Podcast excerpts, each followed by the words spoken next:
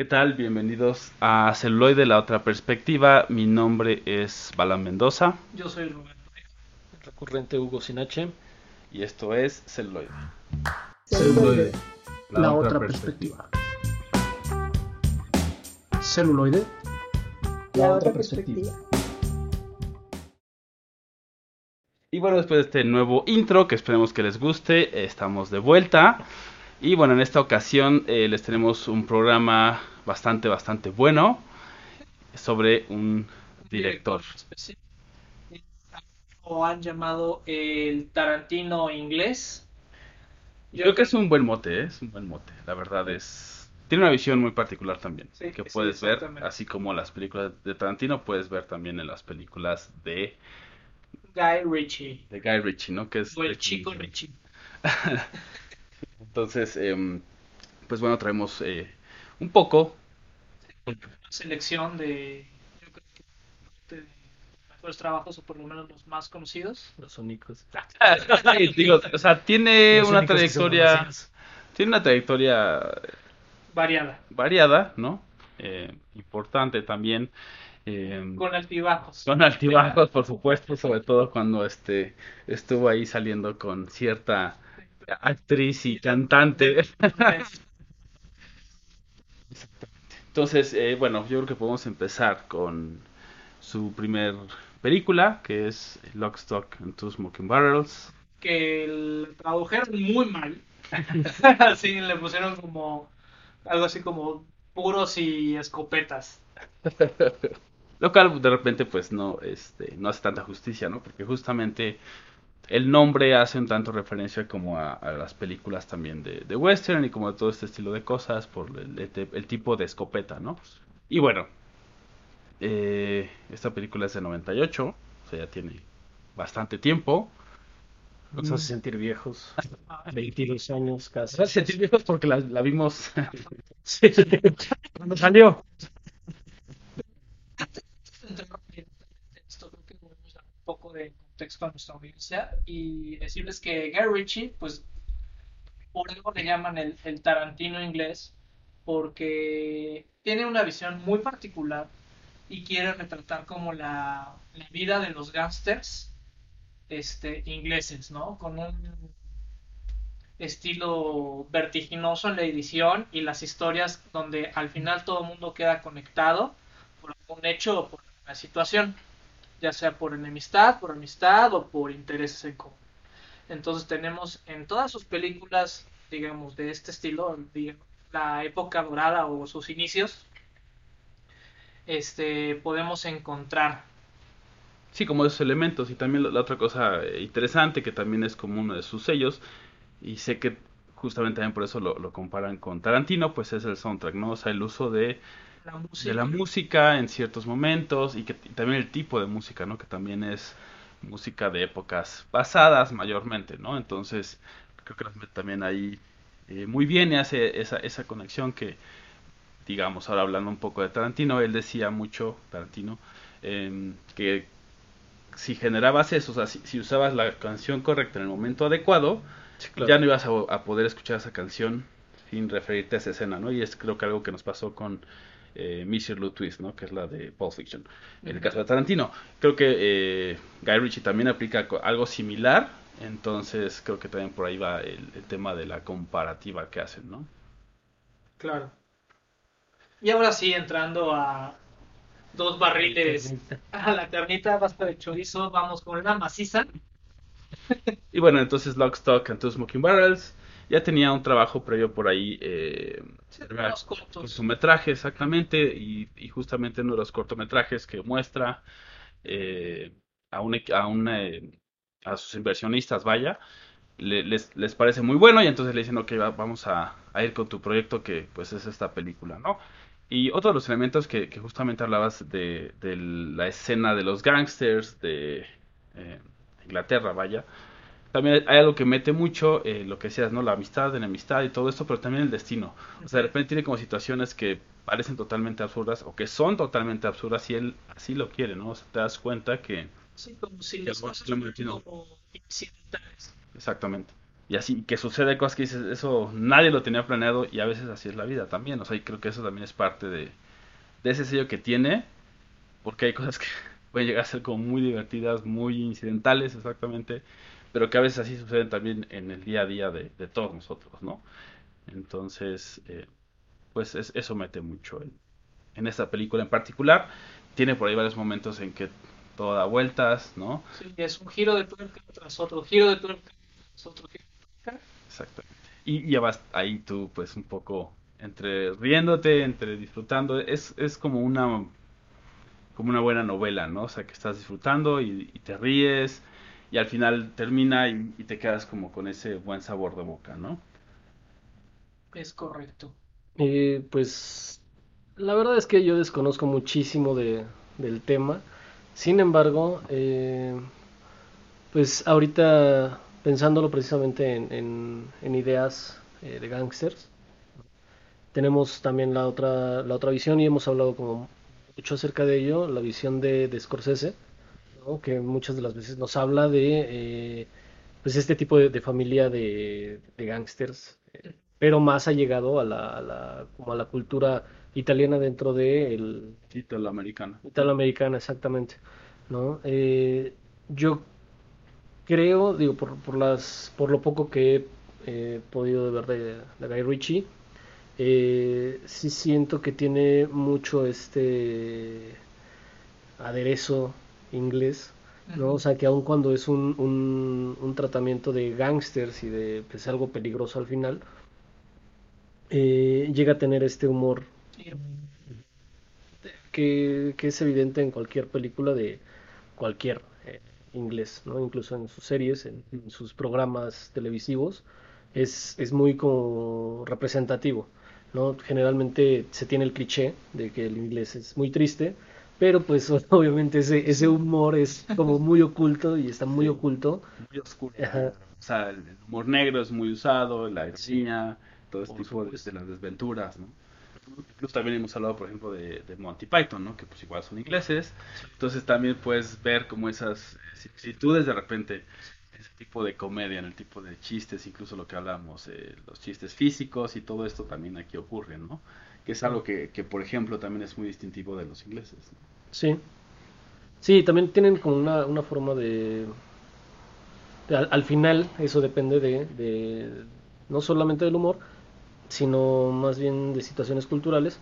Pero hablábamos eh, justo antes de, eh, por ejemplo, la cierto tipo de, de- expresiones que llegan a tener los personajes que son propios, ¿no? Digo, ya llegaremos a eso en otra película, eh, Sí, esa en la que sigue.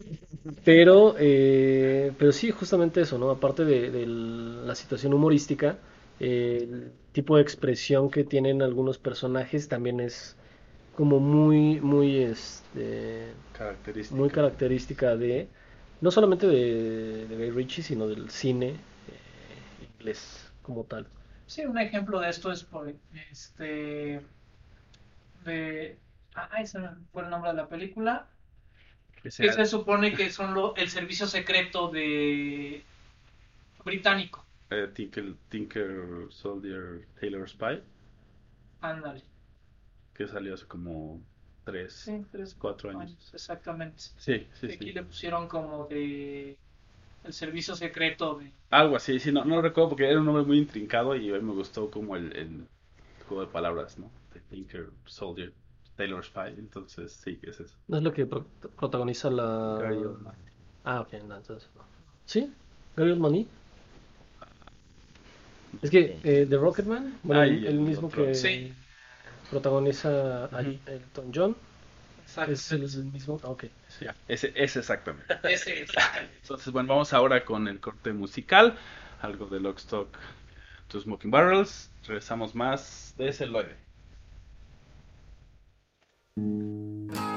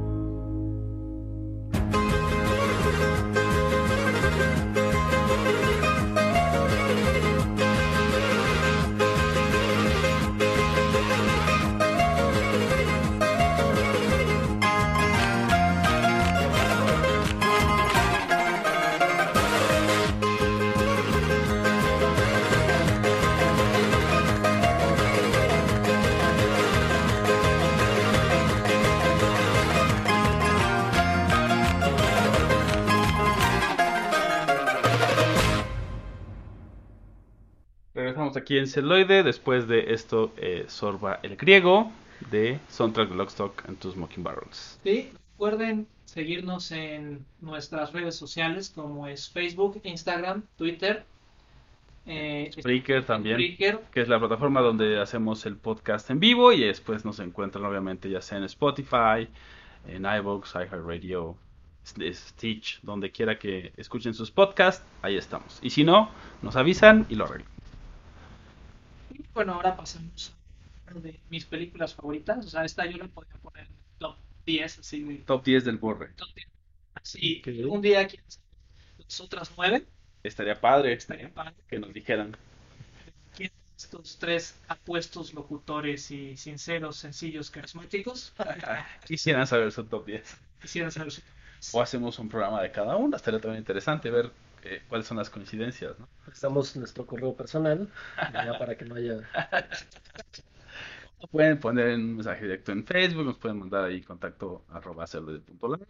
Decirnos sí, si queremos escuchar su top 10 de, de toda la historia hasta el 2020, por supuesto, porque no podemos ver a futuro. Entonces, Claro.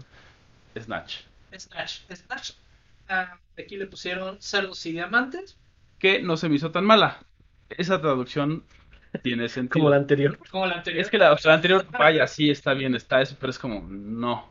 un poco más de sentido. Ajá. Pero esta película a mí lo que se me hace padrísimo es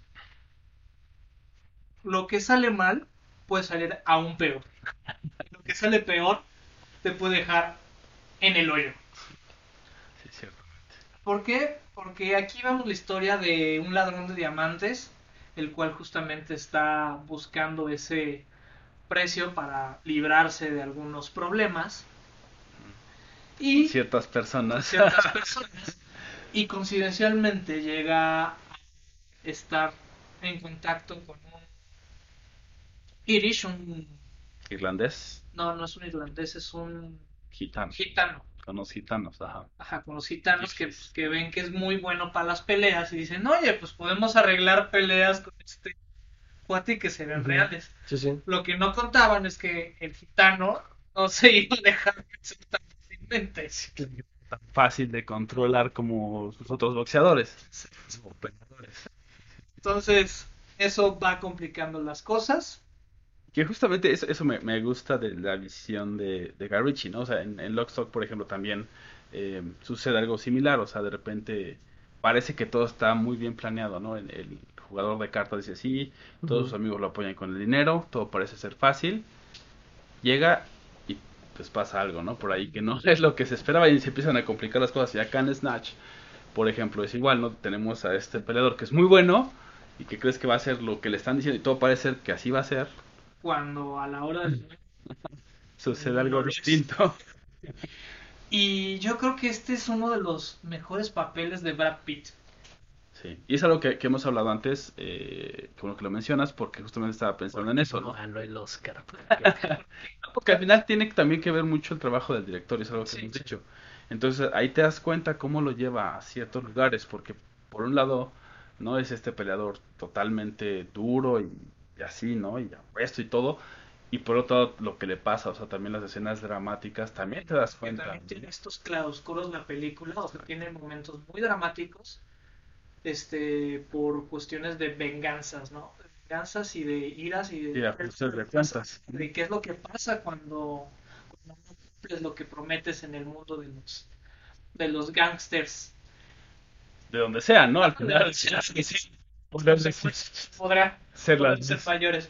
Entonces sí, esta película de Snatch yo creo que tiene, tiene un 10 en mi, en mi parecer, tanto en ritmo como en música, como en actuaciones. También vemos este, esto, este otro actor, el del transportador, y que últimamente ha salido en... Sí, que justamente hablamos de eso antes, antes del programa, que Lockstock, pues Jason Statham no era, Nadie. no era quien es ahora. Sí, o sea, Guy Ritchie lo, lo pone ahí, y de hecho es lo que le decía, por eso Lockstock no, no resuena tanto, o no está tan presente en, en todos, vaya, tan mainstream, porque pues también los actores no eran famosos en ese entonces, él pues tampoco. Y después de Snatch, pues toma, le gana un Brad. Pitt, Y Jason Statham también por ahí sale, entonces, ¿no? Ya, este, vemos que a veces son más versátiles lo- lo- los actores de lo que nos gusta encasillarlos. claro. Y a veces pasa, bueno, ahí saliendo un poco de, de Guy Ritchie pasa más por lo que decíamos también de los productores o otros intereses más allá del cine, ¿no? Dicen es que él se ve bien así, que de ahí viene el, el transportador 1, 2, 5, 6, 8, 10, ¿no? Claro, Y todas las demás películas que hizo. sí. Aunque, bueno, eh, justamente aquí viene la, la similitud, ¿no? Que también eh, hablábamos acerca de entre Tarantino y Guy Ritchie, Mm. que a veces también tienes la posibilidad, y no sé si sea el caso, eh, por este tema de productores que, que mencionas, pero eh, la posibilidad de tener actores eh, fetiche. Sí. Que ahora, o sea, Guy Ritchie, a partir de ahí, o sea, a partir de que a lo mejor Jason Statham no era nadie, ¿no? Lo empieza a utilizar como para varias producciones. Eh, mismo caso con, con Tarantino, ¿no? Que utiliza el mismo eh, actor para varios Varias papeles. películas, sí. Entonces, igual de ahí también puede venir la, la similitud, ¿no? Entiendo que también el, digamos, la, la manera en la que aborda ciertas temáticas es lo que hace que se mencione esta similitud. Esta comparación. Ajá, pero también la hallamos, ¿no? En, en esta posibilidad de, de dirigir de diferente manera a los mismos actores para que tomen diferente el, el protagonismo. Diferente, diferente personaje y lo cual sí se nota, o sea, el vuelvo a la película anterior, o sea, Jason Statham es totalmente distinto, ¿no? O sea, sí tiene como ese, ese mismo porte que siempre va a tener, como de, no, este rudo y todo esto, pues digo, eso es su casa. Sí, sí, sí. No puede ser una que vaya con un cirujano plástico, ¿no? Sí, exacto. Pero vaya, o sea, sí, sí en la otra vez un poco más sonriente, en esta también, pero más como con un pesar, ¿no? Como con más oscuridad, por así decirlo. Nostalgia. Exacto. Si quieren ver este, las dos películas hasta el mes pasado todavía están en Netflix. ¿No? Ya las quitaron. Ya las Entonces, Qué pena. eh, Entonces, Newsflash. no es Flash. Sí, sí. Ya no Se la llevó Disney. Como todo, como todo. Sí, de hecho, vemos que se llama Guy Ritchie. Oh, maldita sea, tienes razón. Pero bueno, sabemos que a veces este, uno encuentra a la mujer de su vida y esta mujer lo lleva a otro, a otro A nivel, otro lugar. a otro lugar, a un lugar maravilloso donde ambos se combinan y hacen lo mejor por sus carreras y se complementan. Pues lamentablemente en el caso de Ritchie, una de sus películas no sucedió. Y ahorita entramos a una época oscura que fue cuando se casa con Madonna, que yo creo que esas tres películas son horribles. sí. Al igual que los discos de Madonna en ese momento fueron horribles. ¿Quién sabe qué les pasó? Sí, Los dos. Y, y de hecho, este Guy Ritchie le dirigió algunos videos a Madonna que también Sí, no. años. ¿Cuánto te has quedado con los gangsters? Sí. Exacto. Eso es lo tuyo. Eso es lo tuyo, No le muevas. Nuevas. O sea, sí experimenta, que ya no después, pero así. Sí, entonces de- de- después de Natch viene una como una caída en, en la carrera de esas pueden omitirse porque Igual, igual y entregaban todos sus dones al otro, ¿no? Y por eso no, nunca se hizo. nunca fue para ninguno de los dos. Lo mejor si estaban muy, muy enamorados, entonces era como, o sea, cero crítica, ¿no? Era Como, no, sí, te amo. Es como cuando, perfecto, ¿no? cuando engorda. Como vida.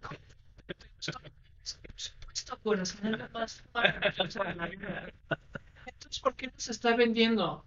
No entiendo, la gente no, no, no, no comprende tu, Tu arte. tu arte. Sí, claro. Entonces lo mismo está pasando con mis películas, por eso son fracasos de taquilla. Claro, y entre ellos se entendían. Sí, Sí, sí. Y se apoyaban. Los ojos del amor. Tú no estás gordito, mi amor. Solo estás lleno de buenas cosas. Y huesos anchos. Esos años. Pues bueno, después de entender que también existen momentos oscuros en la vida de cada uno que pueden ser compartidos o no, Claro. Y que además, o sea, son, son humanos, ¿no? Siempre se, se nos olvida, ¿no? Los actores, las actrices, directores, directoras, todos los que hacen cualquier, y se expande para cualquier tipo de arte o para cualquier profesión. Cualquier profesión, somos humanos, ¿no? Entonces, pues al final sí pueden ser cualquiera de estas cosas que decimos, pueden ser otras, pero son humanos, o sea, se, pueden equivocar y se van a equivocar porque todos nos equivocamos y después pues ya a lo mejor toman como otro otro camino, ¿no? Que fue lo que pasó. O sea, en esta época hizo estas tres películas, no fueron tan buenas, no tienen ahí como que, o sea, no tienen cohesión de ritmo, no tienen con muchas cosas que tenían las otras dos y luego ya empieza como a tomar de nuevo su, su camino y empieza como a experimentar también y sigue avanzando. Es correcto. Y bueno, ahora vamos con algo de Snatch en el corte musical aquí en celuloide, la otra perspectiva.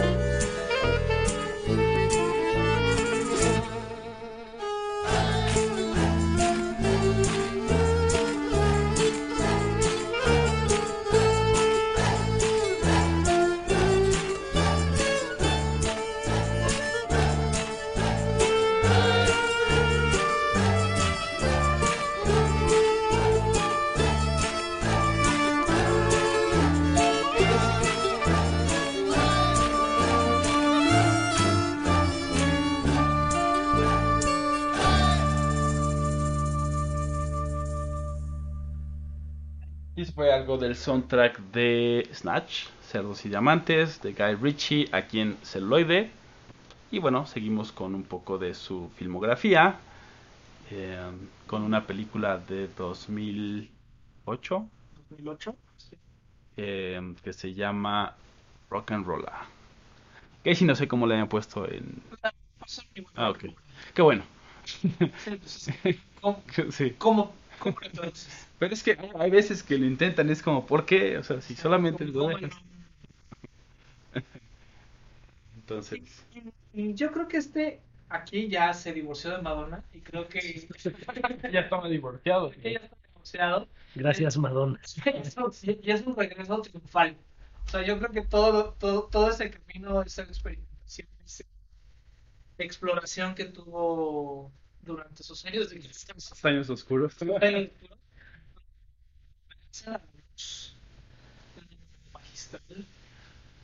con, con esta película. De Rock and Roll, que también, por ejemplo, tiene un reparto bastante interesante, ¿no? O sea, Gerard Butler, ¿no? Que también es alguien que de repente, pues igual está asociado como a ese, ¿no? Sex symbol masculino, ¿no? Porque pues obviamente hizo 300, eh, exactamente. Y hubo otras películas igual de acción y todo esto, ¿no?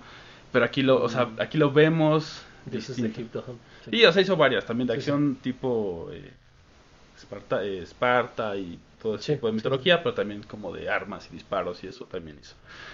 Entonces, pero también aquí vemos como un personaje, digamos, fuera de ese, ¿no? O, de las eh, comedias románticas que también estuvo haciendo, ¿no? Entonces, o sea, vaya, es como un es, es, distinto, porque aquí lo que decía, ¿no? De cómo lo dirige Guy Ritchie y el tipo de personaje que le asigna, ¿no? Que también va de la mano con otro que también es igual, ¿no? famoso tipo duro que es Tom Hardy, que también ya estuvimos hablando de, de él la semana pasada.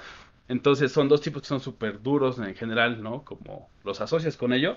Y aquí pues ves como todos esos igual, ¿no? Que decías claroscuros, de repente pues, intimidades, las cosas que les pasan, ¿no? Y cosas que son, como decía, absurdas, pero que pueden llegar a pasar, ¿no? Como la persecución de, precisamente, eh, del ruso a, a, Gerard Butler, ¿no? que dices, es muy buena, exacto.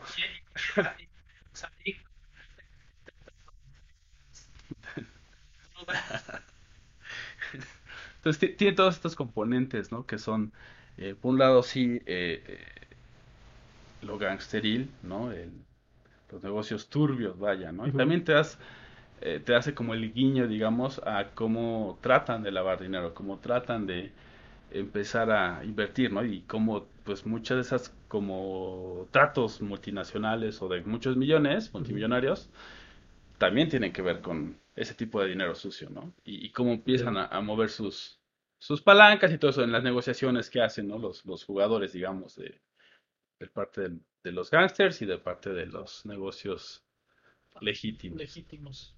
De, de los lavados de dineros. Exacto. Entonces, y también pues al final tiene como mucha comedia, tiene también acción.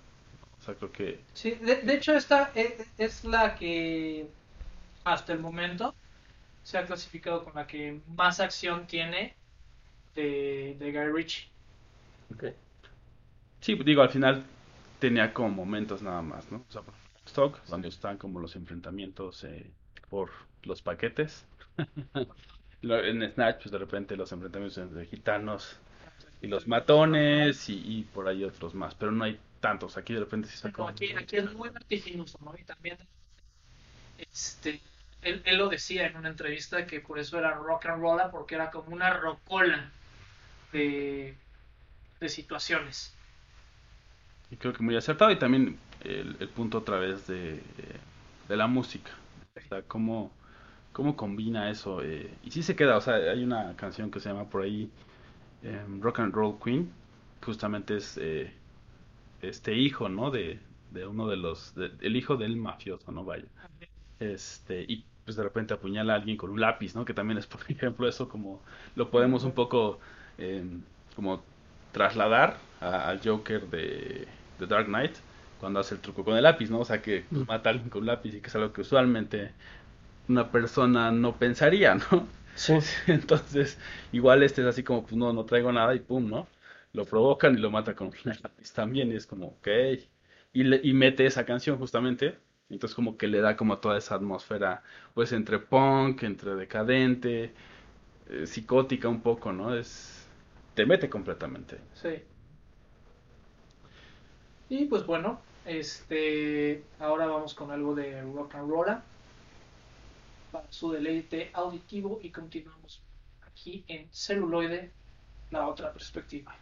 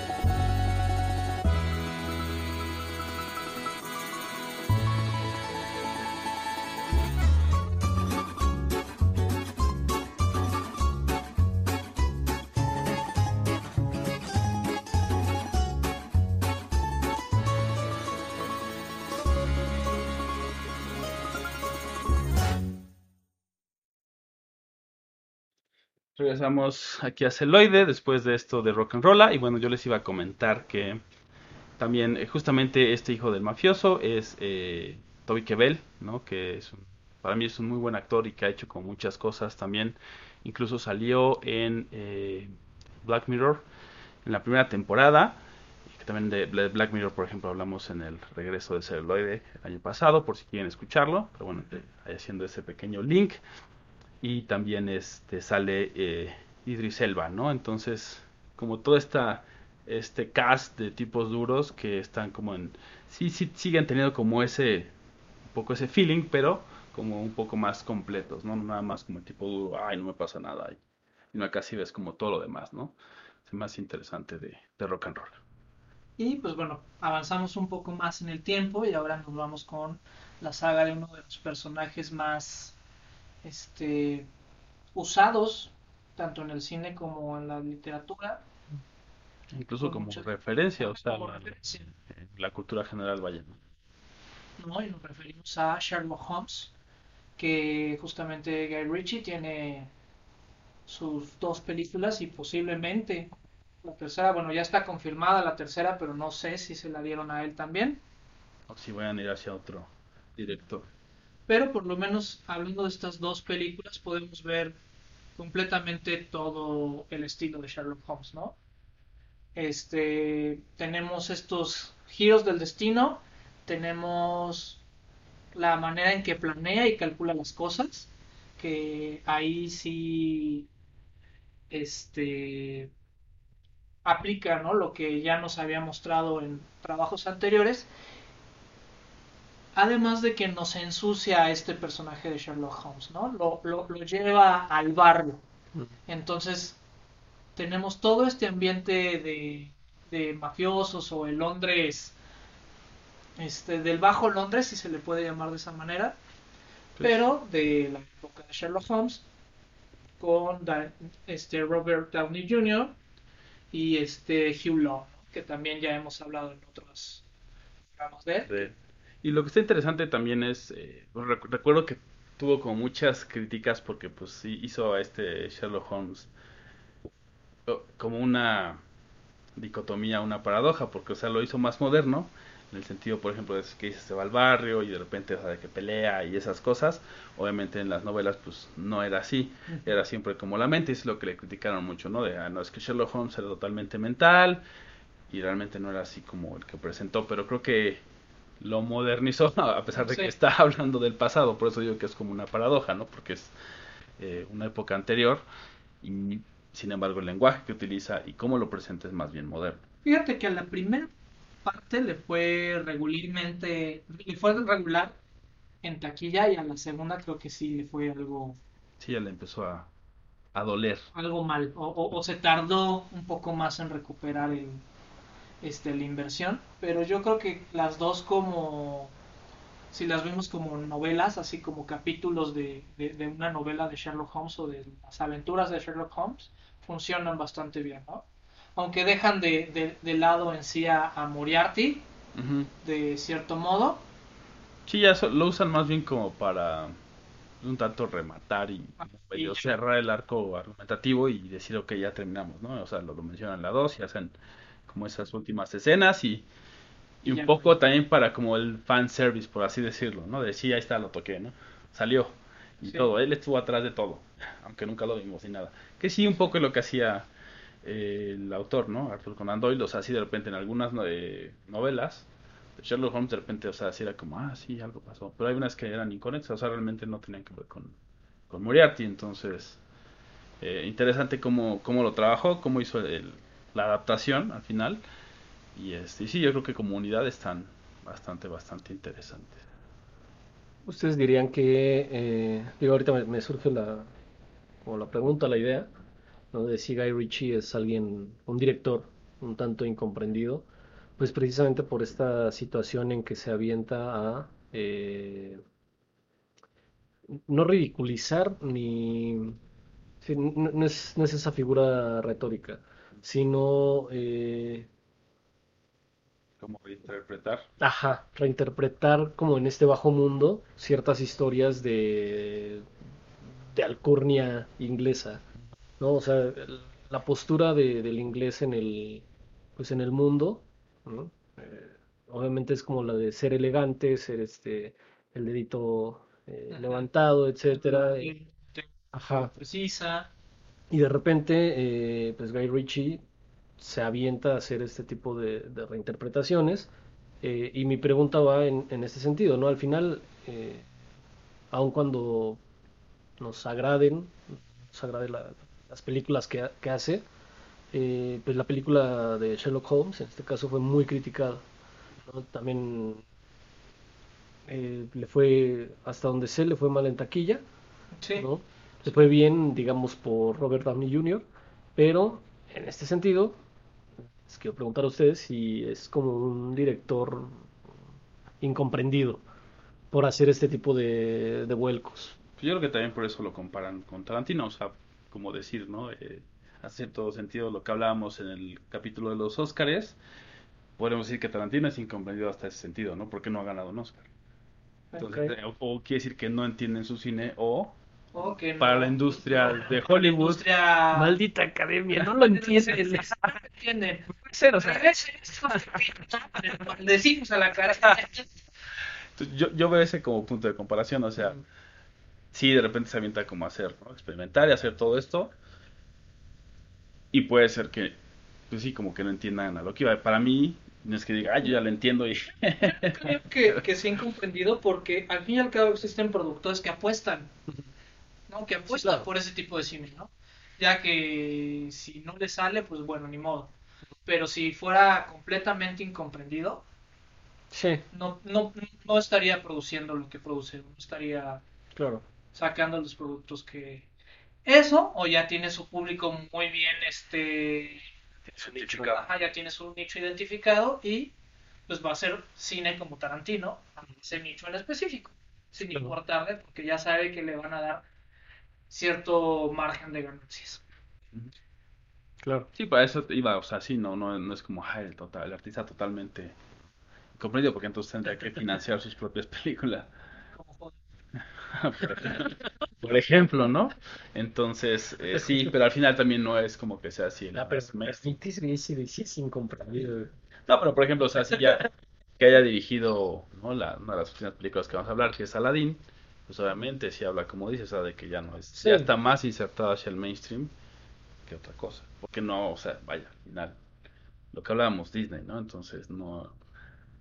Disney tiene como muy medida sus inversiones. Sí, toda- todas las películas son una inversión. Voy a ganar. Y Disney, o sea, no es como, ah, pues, ¿cuál pierdo? O sea, literal, ellos no van a, voy a perder. Si no, no hubieran adquirido tantas empresas y Sí. tantas, o sea, no, o sea, no hubieran- no- De hecho, quién sabe, igual algún día Disney nos absorbe, Disney absorbenos, Ay, por favor. por favor. si, si ven que decimos Disney mucho en este episodio, Es más, te pedimos millones de pesos.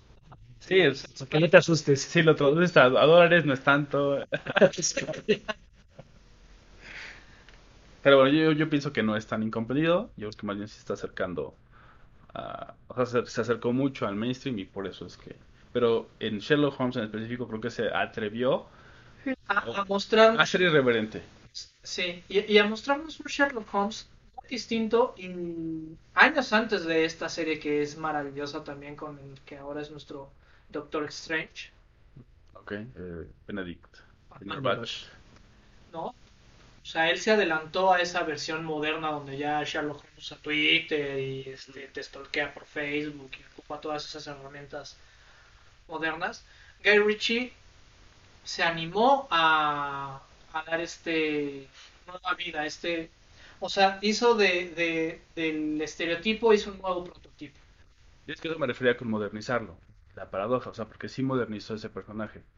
Eh, Pues, porque ahora, Porque generalmente en las otras versiones de Sherlock Holmes, este lo veíamos muy pulcro, muy, muy limpio. Y aquí, Sabas, ¿no? ajá. Y aquí pues vemos que era borracho, que era insoportable, este Sí, es más difícil. Y la otra es que también incluso los métodos de investigación, o sea, los que había... El señor Stark. Ah, ah, sí era el señor Stark de 1900. Lo cual me lleva, creo que realmente Robert Rodney Jr.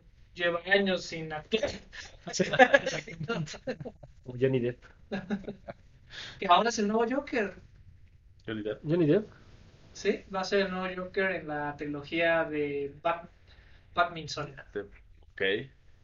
Ok. Ya, ya veremos eso.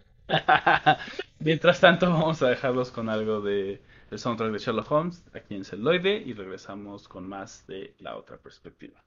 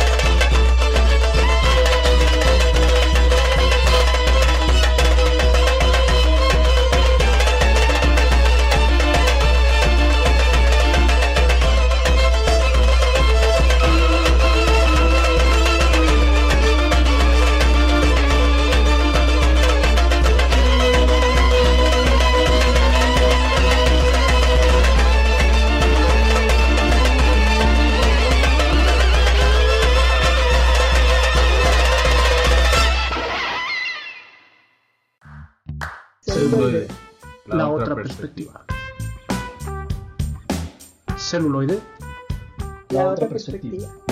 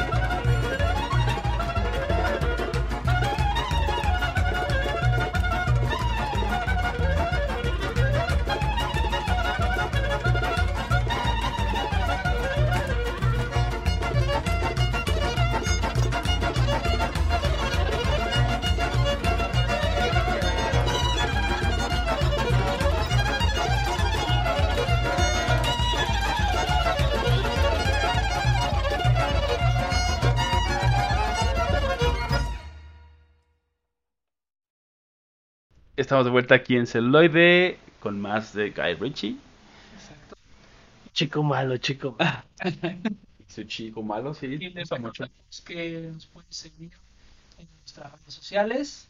Estamos en vivo ahorita. Mensaje, nos pueden decir, oigan, qué bueno, o oigan, qué malo. O deben hablar de esta otra, ¿no? O sea, hay una que se llama también Revolver de Guy Ritchie por ahí. Menos. Está, está pasable, vaya. Pero a- habrá quien le haga sentido o le haya gustado más o le haya gustado alguna escena que a veces pasa y dices que de esa película me acuerdo de esa escena porque es grandiosa. Y a lo mejor solo la escena es rescatable, pero Sí. tenías que ver toda la película para ver esa escena, ¿no? Entonces, puede pasar. Entonces díganos ahí sus comentarios. Mándenos un correo a contacto arroba celuloide.live. Eh, pues ahí estamos. Y bueno, eh, pasamos a una película que estábamos comentando que puede parecernos perspectiva. Ese es el, el, el, El término término utilizado. utilizado aquí en la mesa. En la, en la mesa redonda que tenemos aquí. Bueno, no, no tenemos una mesa redonda, sin embargo vamos a hablar de el rey Arturo, King Arthur. Eh, salió esta película en el 2017, 17. hace relativamente poco. Eh, así es. El único referente que tengo anterior a, esto, y, de hecho fui al cine, porque esta sí la, pude ver en, el cine, eh, el referente y, con la idea con la que, iba era un remake de The First Night con eh, Richard Gere y no recuerdo en, en esa versión cómo se llamaba el... Bueno, quién es quien interpreta al rey Arturo. Es, lo de Richard Gere es eh, Sean Connery, ¿no? Sean Sí, Connery, Sean se me fue el, el nombre, pero este yo nada más iba esperando un remake de, de esa De eso. película. Claramente lo es, digamos que es un remake, pero metiéndole este Sí, como estilo. de- Este estilo de Guy Ritchie. Raro, vámonos a la- al bajo mundo de de este de Inglaterra. Y no, ajá, exactamente. Incluso nada más les faltaban los gorritos estos como de de bandas, ¿no? Pero al final el ambiente, la ambientación es, es la misma.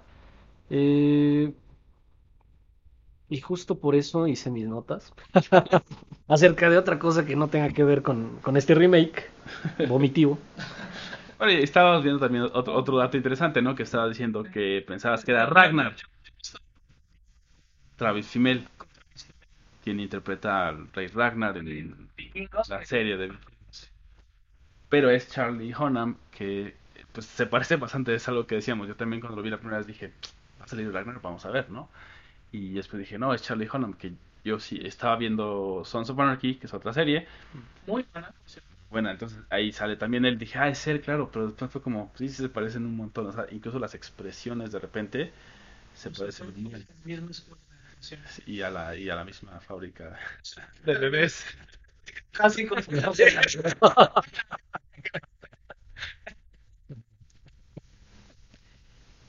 Y bueno, perdón pero fue un... si- si- siendo la parte seria de, de- de la mesa redonda, por favor. Eh, vaya, la, eh, hablábamos en el primer bloque precisamente como de, de un, un tema, ¿no? El destino, ¿no? Que juega eh, un papel importante en las películas de Guy Ritchie. Eh, también hablábamos de eh, Scorsese. Y aquí en, mis apuntes tengo precisamente el, eh, pues este concepto de destino que generalmente se maneja en las películas de gangsters.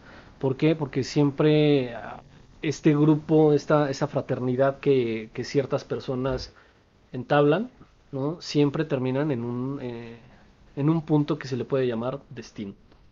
En el caso de Scorsese, por ejemplo, veo un, destino como muy eh, como, como de resignación.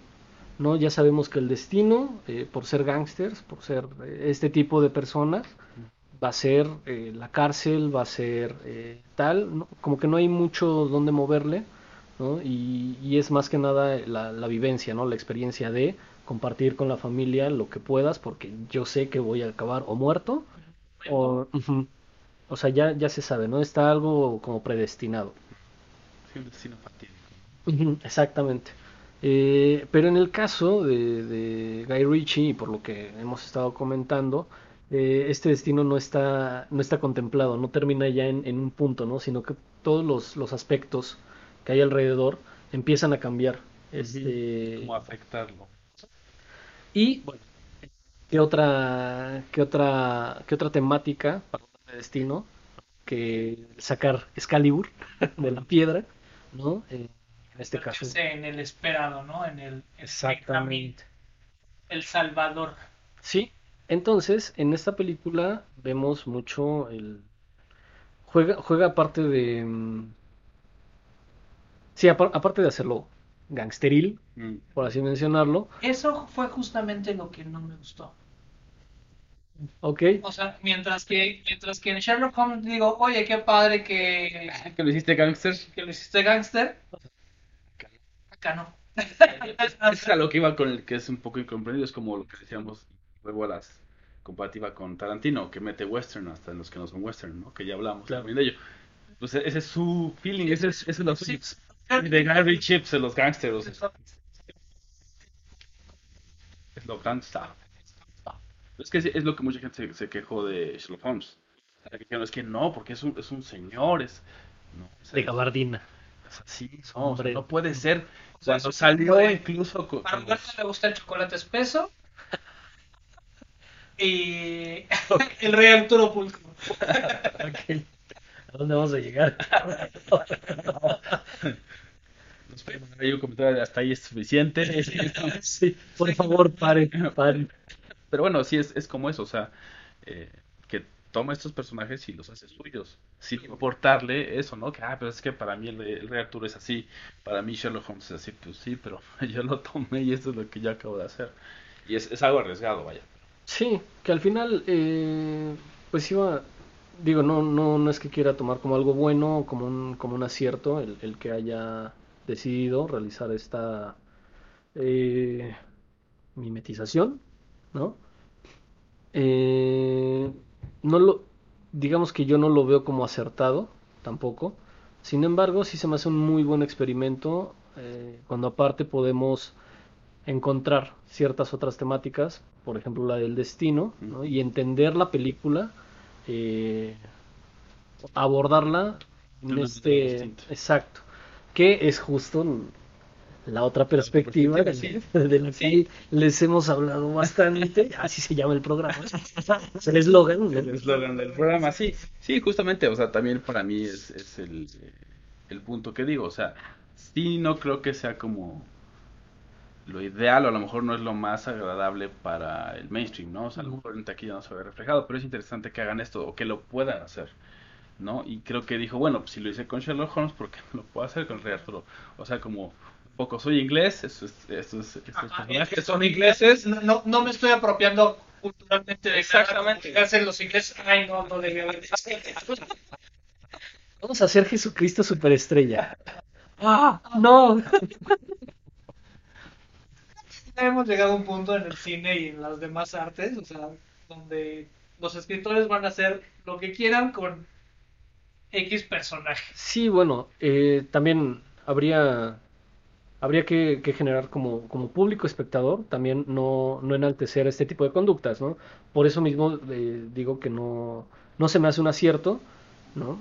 Es bueno que, que se experimente, pero también como público que, que consume, como público consumidor, tenemos que hacerle ver, tanto a los productores como a, a los directores, que, bueno, y en este caso a los escritores, ¿no? Oye, no te manches, ¿no? O sea, también no porque un productor te diga tal y tal, con una araña, pon una araña, eh, lo hagas, sí. tenemos el poder. Ah, y, o sea, es justo eso, ¿no? O sea, evaluar y también permitir, es bueno los experimentos y saber decir, bueno, a lo mejor no fue lo mejor y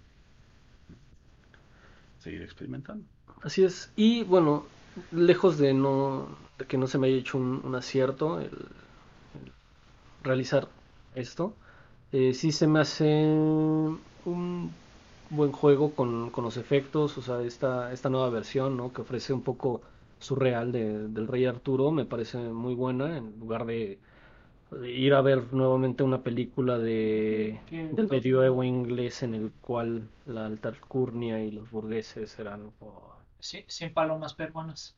No, y que además casi todas las interpretaciones han sido similares. O sea, todas las Sí. interpretaciones del Rey Arturo o la leyenda del Rey Arturo, Lancelot, Rey Arturo, Lancelot, o sea, no había como Él sí se salió como de todo eso Así es. y lo interpretó y pues está padre, ¿no? O sea, al menos experimentar en ese sentido. Pero bueno, vamos con algo de el Rey Arturo Qué. Dirigida por Guy Ritchie. y regresamos aquí en celuloide. La otra perspectiva.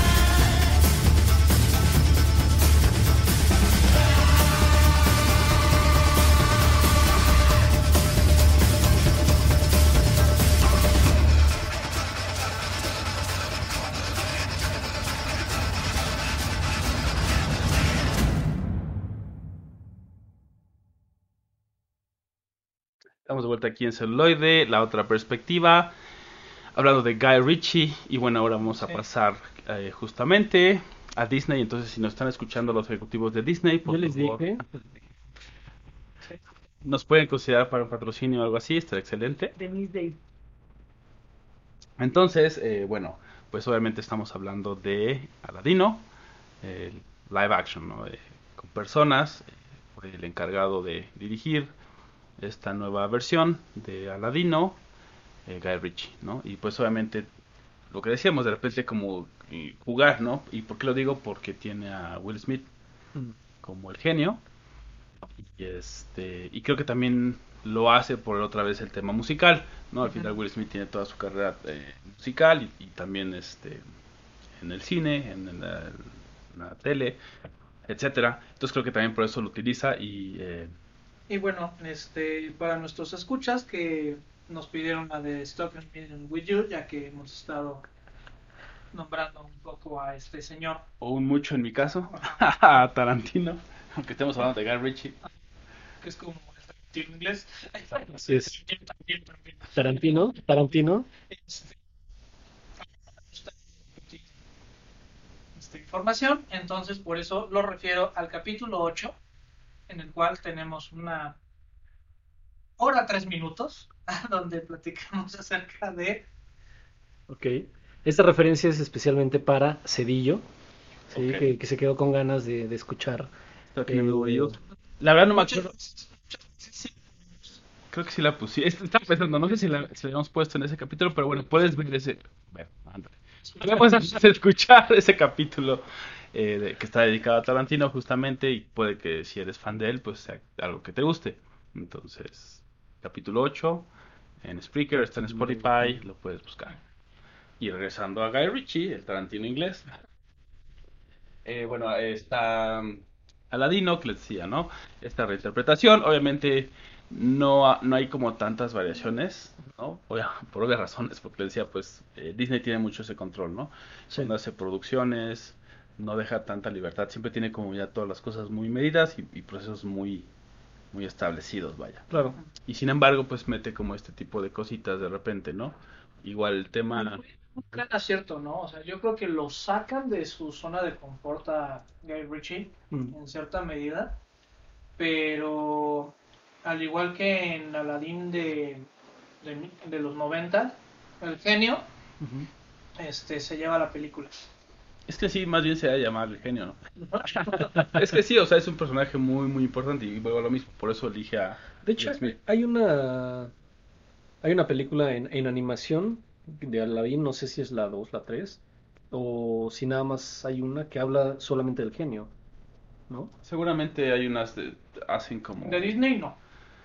De repente hacen como estas películas que sacan nada más en video. Es que la otra referencia que tengo es como, híjole, Híjole, esa. No para, acabo de no apta la película de Aladdin, pero, no apta para pero creo que no es esta, no bajé la adecuada. Entonces, sí creo que, que al final el genio es como eh, un gran personaje, o sea, en Ok. general, ¿no? Y, y decía lo de Will Smith también porque, bueno, el actor que hace Aladdin, pues, no es una carrera tan grande, es una cara más bien nueva, ¿no?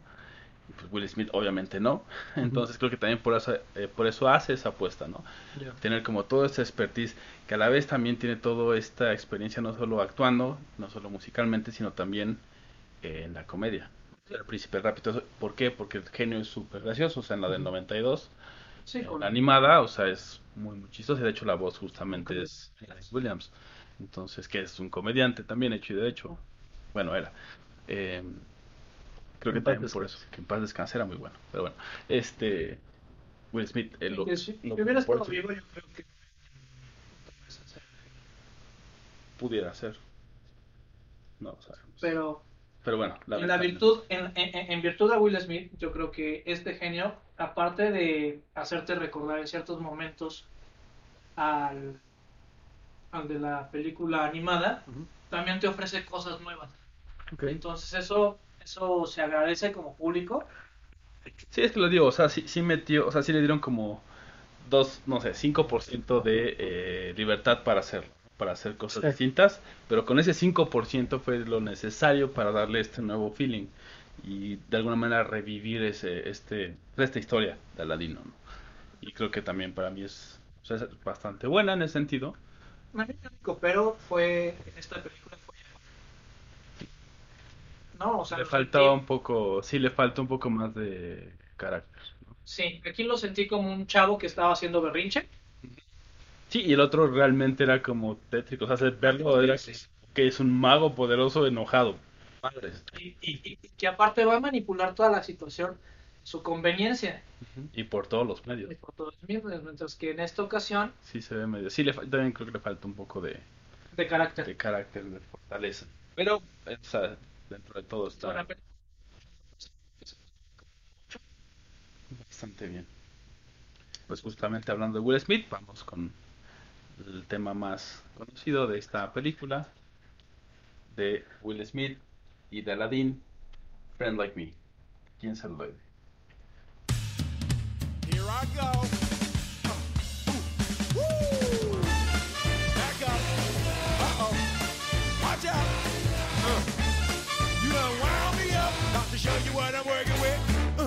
Alibaba, he had them 40 thieves. Shahrazad, he had a thousand tales.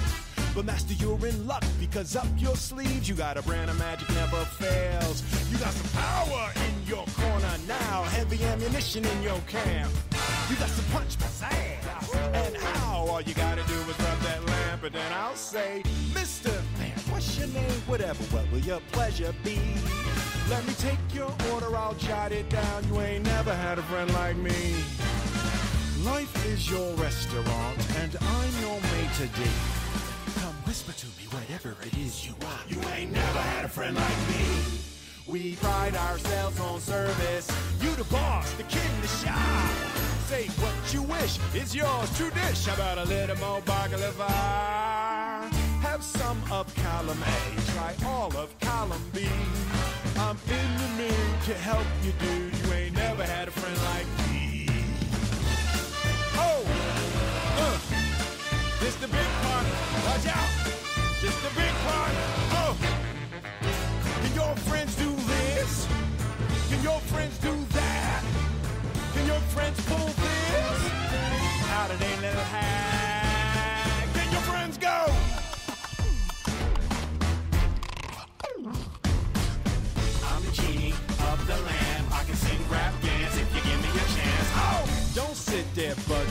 buggy-eyed. I'm here to answer all your midday prayers. You got me bona fide, certified. Got a genie for your charge d'affaires. I got a powerful urge to help you out. So what you wish? I really want to know. You got a list that's three miles long, no doubt. All you gotta do is rub like so. Mr. Aladdin, yes, one wish or two or three. Well, I'm on the job, you big nabob. You ain't never had a friend, never had a friend. You ain't never had a friend, never had a friend. You ain't never, never had a, had a friend.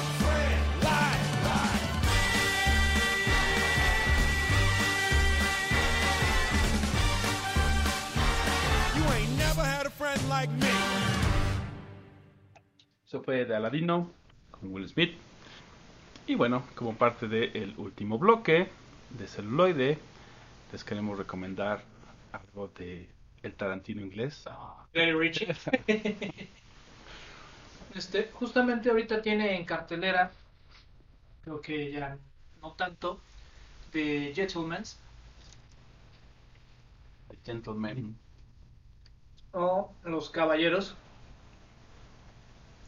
Este, le tocó una onda un poco apretada, por lo menos aquí en México, porque se inter se traspapeló, por así decirlo, entre los ganadores del Oscar y los, los nominados de los Oscars. Entonces, Quedó ahí como relegado, ¿no? Y de hecho sí, ya hay como muy pocas funciones, entonces pues, si, la va- si la quieren ir a ver, tiene que ser ahora. en el cine, pero claro, existen otros medios. Este, si no conocen nada de este director, la verdad esta no creo que sea su película con la cual deberían de, Conocerlo. de conocerlo. O sea, sí se podrían ir con Snatch o con las que hablamos al principio. Sí, yo creo que Snatch o Rock and Roll de entrada, o sea, como para su, su estilo más puro. O sea, me refiero que Sherlock Holmes igual es como distinto. A lo mejor ya vieron Sherlock Sí. Holmes, porque puede ser. Pero si no, o sea, si quieren ver como su estilo más puro, por así decirlo, Snatch, rock and roll. Ajá. Porque esta película es como regresar a eso, ¿no? O sea, ya después de experimentar con el Rey Arthur, después de hacer algo más comercial con Disney, dijo, no, no me absorbas Disney todavía, No, no del todo. no del todo, Solo el Quiero ir, 50%. no me quiero ir, señor Disney. ¿Qué? no me quiero el señor, el Entonces, señor Stark. entonces dijo, bueno, regresemos a Back to the Roots, ¿no? Regreso a las raíces y hizo The Gentleman. Entonces, eh, tampoco la he visto, y también voy a hacer la tarea de irla a ver. Puedo que ahí les, les hagamos su reseña en crudo. Y pues bueno, de parte del equipo de Soloide, mi nombre es Balán Mendoza. Yo soy Roberto Uribe. El recurrente Hugo Sinache. Y esto fue Celuloide. La otra perspectiva. Hasta la próxima. Celuloide. Celuloide. Celuloide. La otra, la otra, la otra La otra perspectiva.